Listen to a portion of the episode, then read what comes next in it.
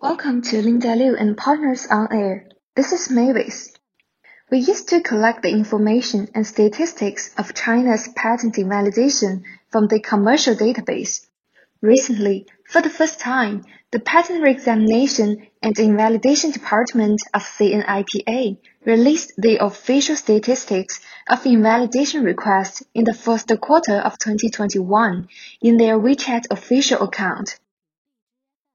In the first quarter of 2021, 1,635 invalidation cases are documented with an increase of 55% year-on-year, among which 220 are filed against invention patents, 654 are against the utility models, and 520 are against the then patents, accounting for 27%, 41%, and 32% respectively.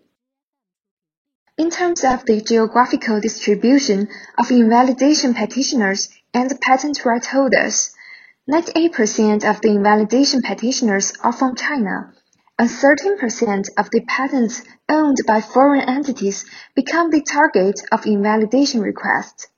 In terms of the technical field, 248 invalidation requests against the invention patents are filed in electrical engineering, 115 in mechanical engineering, and 77 in chemistry and biotech.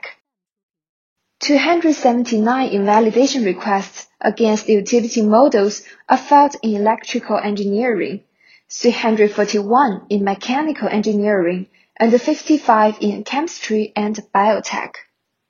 In the first quarter of 2021, 2,224 invalidation cases are concluded, among which 21% of invention patents are totally invalid and 15 are partially invalid. 39% of utility model patents are totally invalid and 16% are partially invalid. 48% of design patents are totally invalid.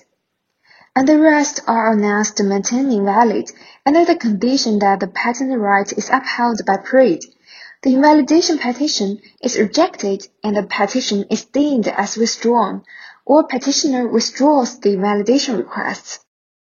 That's all for today's topic, and I hope the information could be useful.